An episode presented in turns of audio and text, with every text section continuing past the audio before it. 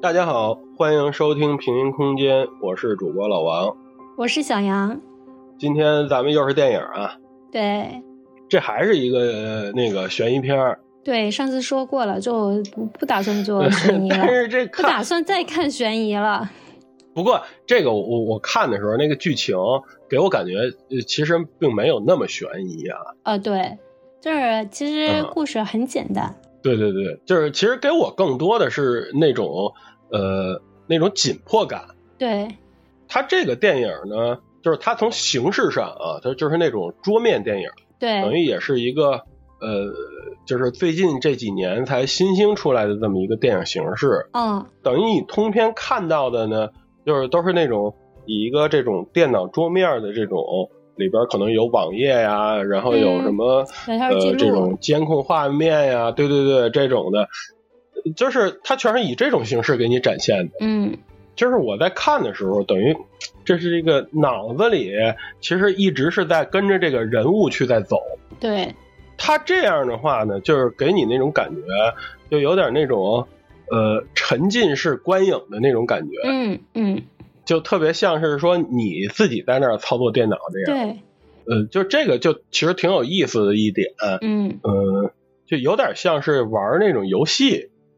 你可能你没有怎么玩那种游戏啊，对就是嗯尤其是那种角色扮演类的这种、嗯这种第一人称视角的，就特别有这种感觉。是啊它里边会给你一系列的这种任务线嘛，啊然后你会去跟着走，啊，而且尤其是说像游戏那种，因为是你自己在操作嘛，嗯你要是你要推进整个的这个任务的进程，那嗯你就是有那种呃沉浸式的感觉。嗯那他这个电影呢，弄成这种桌面式的这种，就是也是那种沉浸式的感觉，就很很浓重。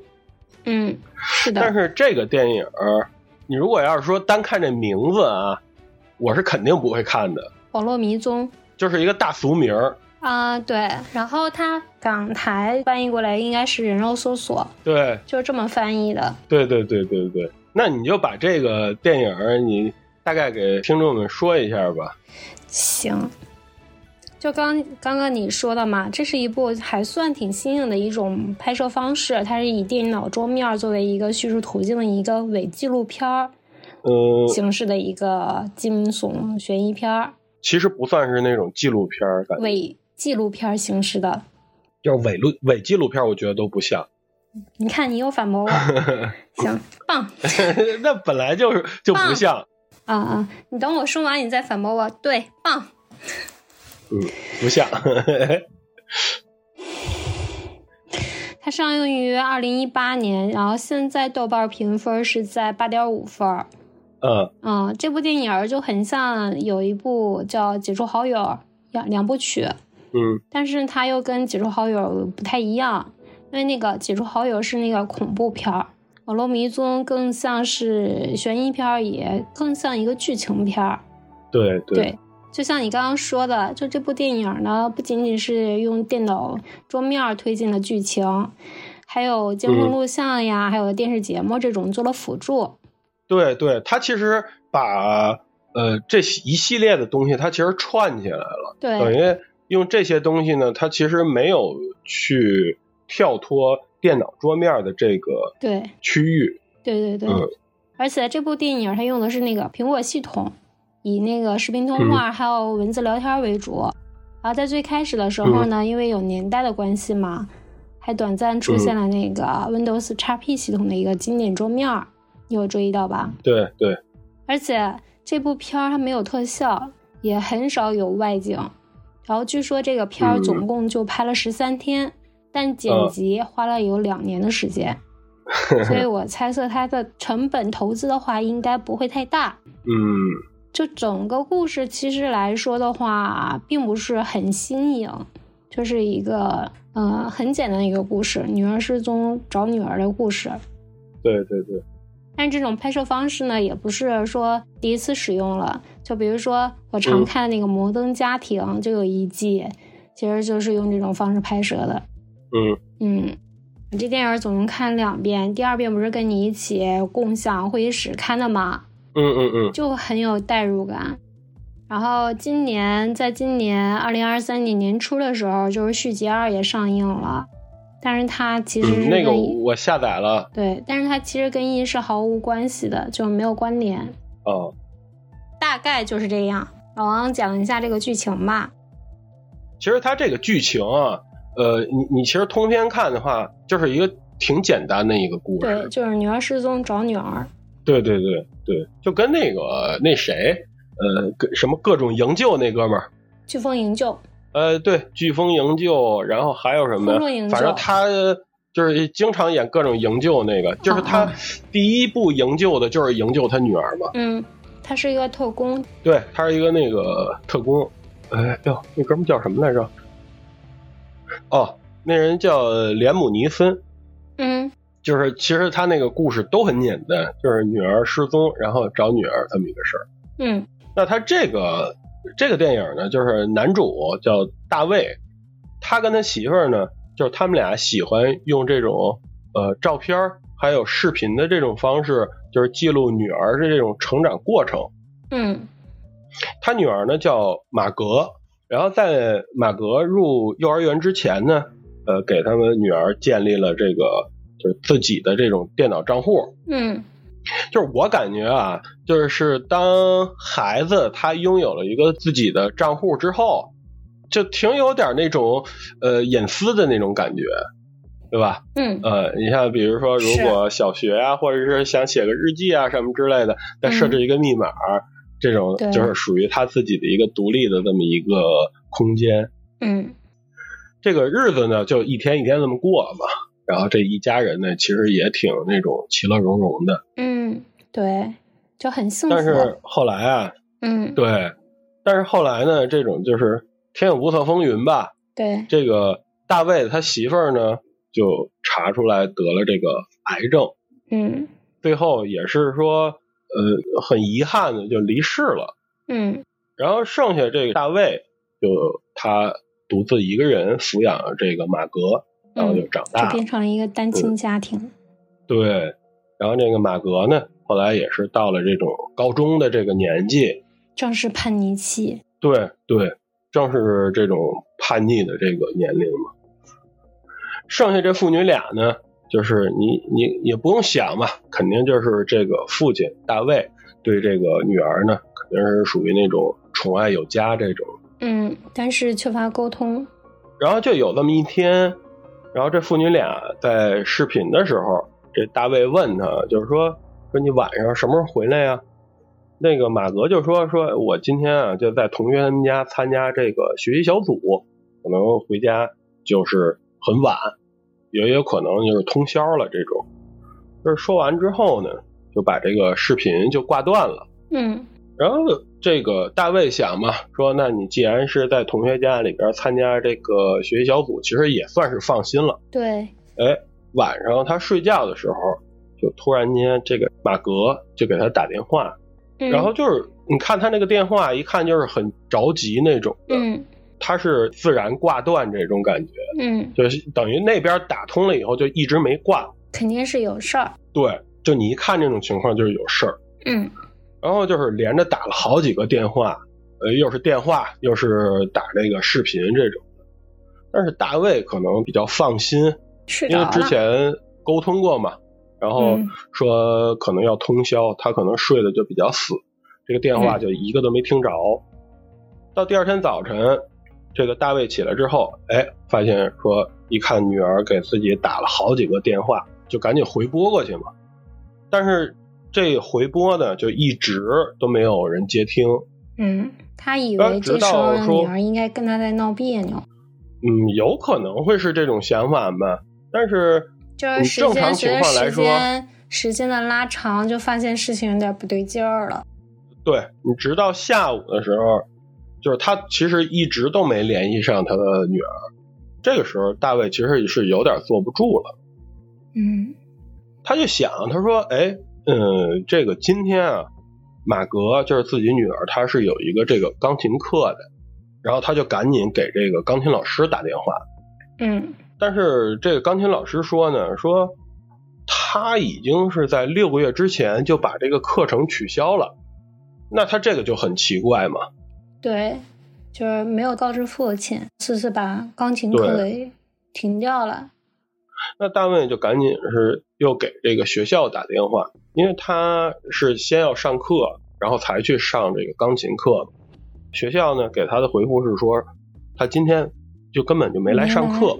对，这个时候大卫就意识到这个问题严重了，所以呢，他就也就果断的就报警了。嗯，呃，分配处理这个案子的呢是一个女警官，嗯，呃，叫维克。在警方介入调查的这同时，这大卫肯定他心里也是不踏实嘛，他也是在开始，呃，在电脑里边去查看这个马格他的那个专属的那个账户嘛，去看他里边这些这种社交账号啊什么之类的这种。然后在他查看的过程当中，他其实也是发现了一些蛛丝马迹的，嗯，就比如说。他在他的那个直播的那个平台里，然后看到有一个呃，他的一个粉丝吧，嗯一个是一个女孩的头像，嗯叫汉娜，跟他应该是有过这种频繁的这种互动、聊天啊什么之类的这种，反正就是通过这些蛛丝马迹、这些线索，最后在那个他们这城市附近一个湖里边找着这个马格的这个车了，对，就是他这个车里边也有血迹，有血迹，但是没有尸体。对，但是没有人，对，反正 也很奇怪。呃，咱们上一次聊电影的时候呢，也是把也这是车沉到湖里 了。对套路，后来这个谁，啊这个维克这个警官就把这个事儿就定性为了这种绑离架家案，出走。哦，最开始是对，就是马格失踪这事儿啊，就是在这个当地的这种各种媒体里边就报道出来了，弄得这种满城风雨的。呃，像这个网络上边儿就说什么的都有，嗯有黑的，也有顶的，就是还有这种葬礼公司嗯，给这个大卫发邮件， 就是说，你看，你要是你要是有什么需要，你可以联系我们，我们嗯能把这事儿弄得妥妥当当的、风风光光的这种。后来，这个维克警官告诉大卫说，绑架者已经找着了，而且呢，还有一个认罪视频。啊，但是呢，警察就赶到绑架者那个位置的时候，这个罪犯就已经是畏罪自杀了。嗯随后，维克警官也召开了这个新闻发布会，就是向外界通报说这个马格已经遇难，对，就是这么一个事儿。这个大卫呢，就是你没办法，就是你不得不接受这个现实吧。后来就想说，那人已经没了，嗯，就给他料理后事嘛。那不是前边儿那个葬礼公司给他发了邮件嘛，说那就干脆就找这个公司给办一个葬礼吧。对，网络直播的就是葬在礼，他对，就是在他把这个马格生前这些照片、视频打包发过去之后，那个葬礼公司的那个网站上面，就是又弹出来一个宣传广告，嗯在这个图片里边有一个女的，让大卫就产生怀疑了。这个女的呢，嗯，就是她在之前查找马格那个社交账号时候里边一个粉丝用到的一个头像。嗯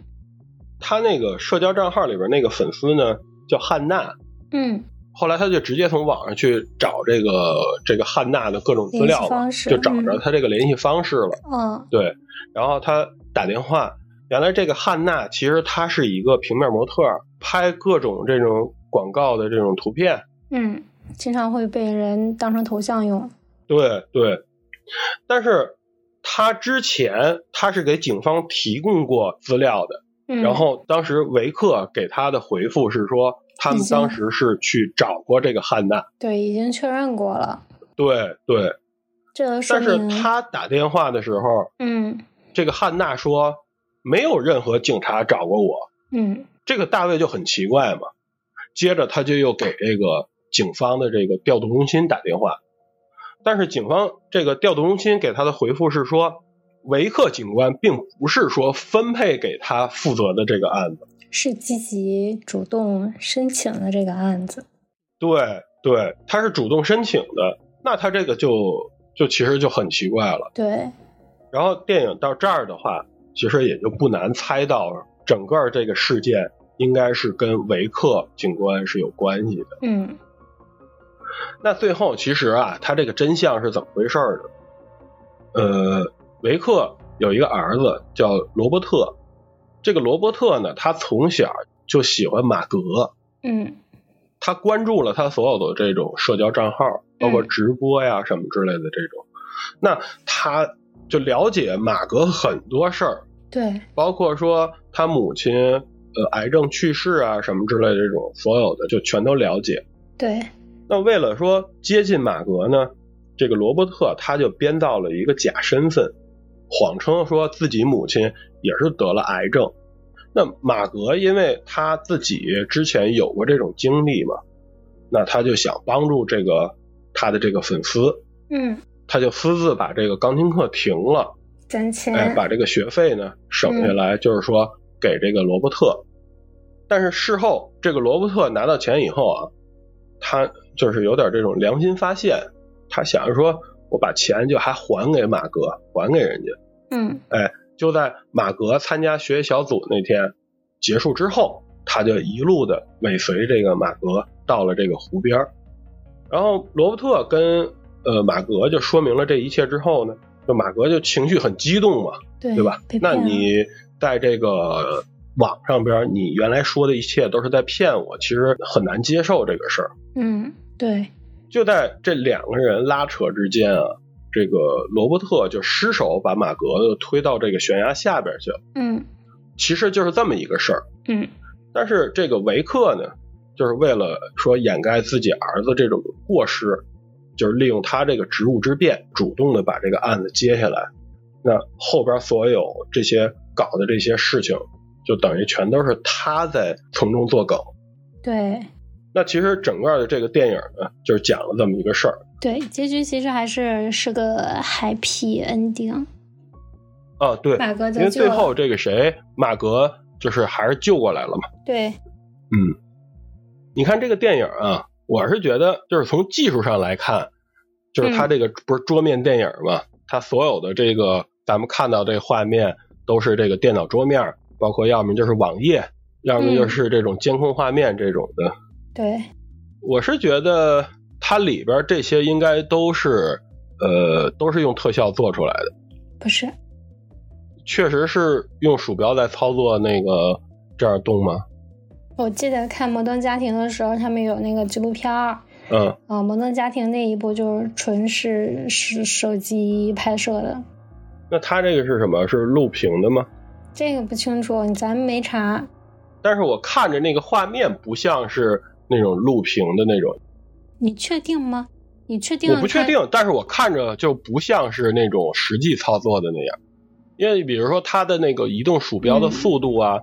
呃，我觉得这些应该它用特效特效来做的话，应该会比实际的去录屏可能会更简单一些。嗯，可能吧，嗯，咱也没查这个资料。 对，反正它如果要是说真的是那个拿特效去做的话啊，那它这个工作量确实还挺大的。所以剪辑时间用的很长。对对，你不是说他那个后期用了两年时间嘛，拍只用了十三天。对，其实他的这个衔接其实很巧妙，嗯，聊天儿、视频通话这些，其实都可以在这个电脑屏幕上去完成。对。嗯可是那 他出去怎么办？他他离开了这个屋子怎么办？对这个处理的很巧妙。对，就是你看他去那个湖边儿，就是因为他不是进呃马格的那个账号之后，发现嗯马格经常会去那个湖边儿嘛。嗯，他在去往湖的那块儿去走的过程当中，他不是给那个警官打电话，对其实他是在打视频通话。那那那个电影的那画面呢，其实显示的是他那个视频通话的那个画面。对，显示他是在地图上行走。对他这样呢，就解决了离开电脑之后呃那个样子，因为他的手机跟电脑是有一个互联的，也就是说，他手机上的操作在电脑这块都能显示，嗯，对吧？对对对，还挺巧妙的。包括就是那种营救啊什么的，都是以这种新闻的这种形对式新闻播报来的展形示式，的。对那他在这个呃流媒体上边，其实就都能看到，其实还都在这个电脑上面。嗯，对，再有一个呢，就是我还是觉得，呃，他这里边讽刺的那个，就是网络里的那个喷子，我觉得挺挺有意思。蹭流量的这种，对就比如说他女儿刚失踪的时候，啊上学习班嘛，啊，然后大卫是想打过去，想侧面了解一下情况。对那时候就是他学习小组的同学都有点不耐烦，就强一直在强调自己跟他女儿一点儿也不熟，就是说他女儿不对是很愿意跟他们去交流这样子。但对是，随那着不是这就是个，在他们家对那个那小女孩他们家呃办的那个学习小组吗？对，但是随着就是这种热度的攀升吧，就是跟嗯他一起上课的那个女同学就在 YouTube 上，哎，装哭蹭流蹭流量，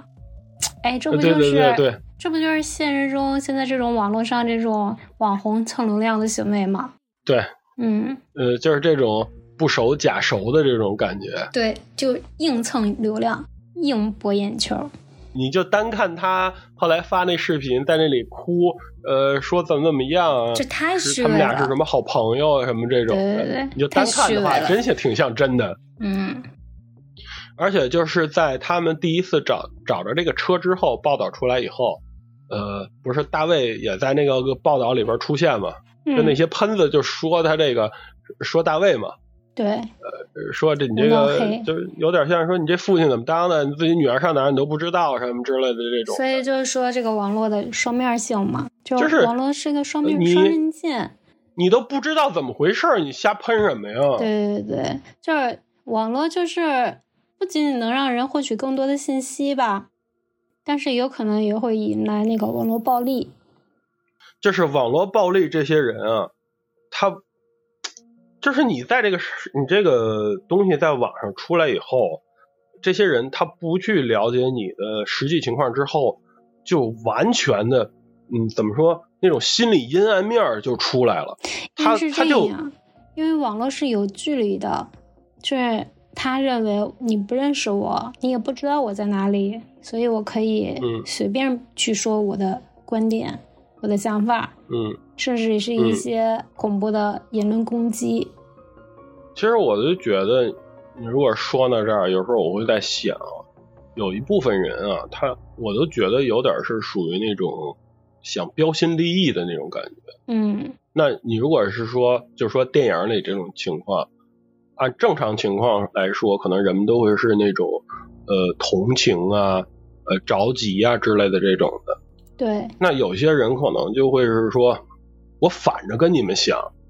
啊，你这个东西你是不是在作秀？你是不是假的什么之类的这种的？那他说话又不用负责任，我就随便说，对，那我就标新立异，我出来一个跟你们拧完全拧着的这个观点，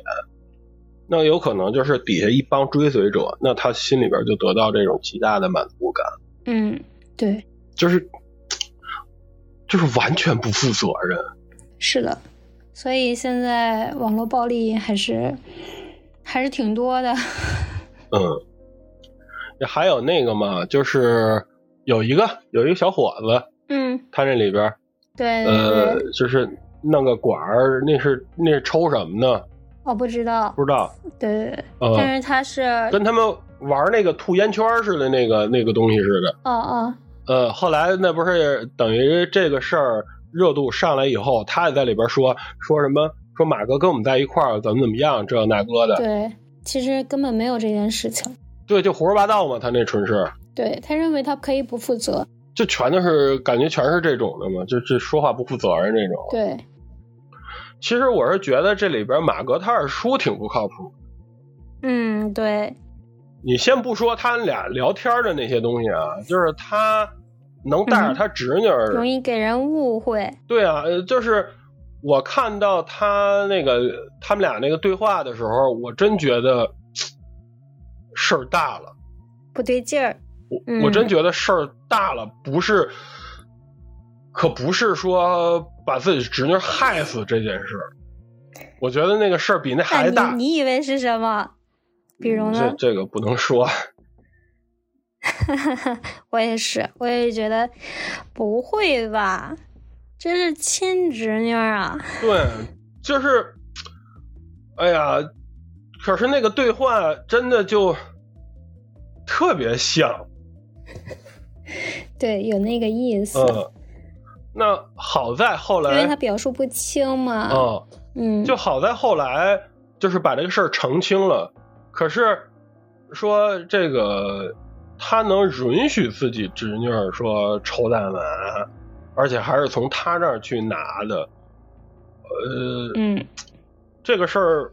也挺，反正就是很不靠谱对他二叔特别不靠嗯谱，啊。我带自己亲侄女儿抽大麻这个事儿，确实是。如果说他二叔发现了他，呃，说去抽大麻这种，那他没有怎么去严厉的管，那这个东西我都能接受得了。可是他嗯，这个有点儿，就是把小孩带坏了这种感觉，我是觉得对，我不靠我谱是。接受不了这种。嗯，那好在就是，嗯，也只是仅此而已嘛。抽大麻而已。嗯，就是没有说像呃聊天啊、对话那种感觉给你的那个错觉，就还好。嗯，嗯，对，其实你这么看的话，这里边是有两对儿这个这个父女关系，还有母子关系。就是这个父亲对这个女儿，就是大卫对马格，其实，嗯，他有点算是那种爱缺失吗？不是，就是存在代沟吧？嗯，应该是沟通的不到，可能是，对，或者说，但是这部电影就是说，从女儿失踪之后，大卫才通过推特啊，还有他这些社交账号，才重新的慢慢了解他自己女儿。对于说马格他的一些这种想法，其实他之前是一无所知的，可能在他的眼里边，呃，这个马格一直就是那种乖乖女，呃，你像他，嗯呃，应该学习也还好，然后学钢琴啊对这种，包括呃。嗯，就是两个人之间的这种沟通啊，呃，好像看着看上去并没有那么的叛逆，可能都是一个听话的好孩子这种，但实际上，嗯呃，在马格心里边儿，其实呃，他应该是有很大一部分的这种缺失，是这个大卫他这个做父亲的，是从来没有说意识到的。其实女儿在她妈妈去世之后，就逐渐变成了一个自闭而孤独的一个人吧。嗯因为她之前在妈妈在世的时候是一个很开朗的人，嗯，对嗯在现实中也没有特别要好的朋友，对，但是有一个秘密的基地可以发呆，嗯。在网络上有虚拟的朋友。但是她这种悲伤，就是失去母亲的这个悲伤，她一直没有办法释放出来。嗯，你看，其实他们父女两个之间从来没有说针对于说对，母亲去世这件事儿有过什么这种沟通，包括开始的对时候，呃，大卫给他发消息，发了一个呃是什么，呃妈妈也会这么想的吧？对，啊、就是他他母他女他父亲的话就特别不善于去表达这些感情，好像就是但是你变成要了说这种女儿之避间，而不嗯谈的这种事儿。你像他最开始不是发了那句话之后都写出来了，又删掉了吗？对嗯吧？那也许是说他们父女俩就是对于呃母亲呃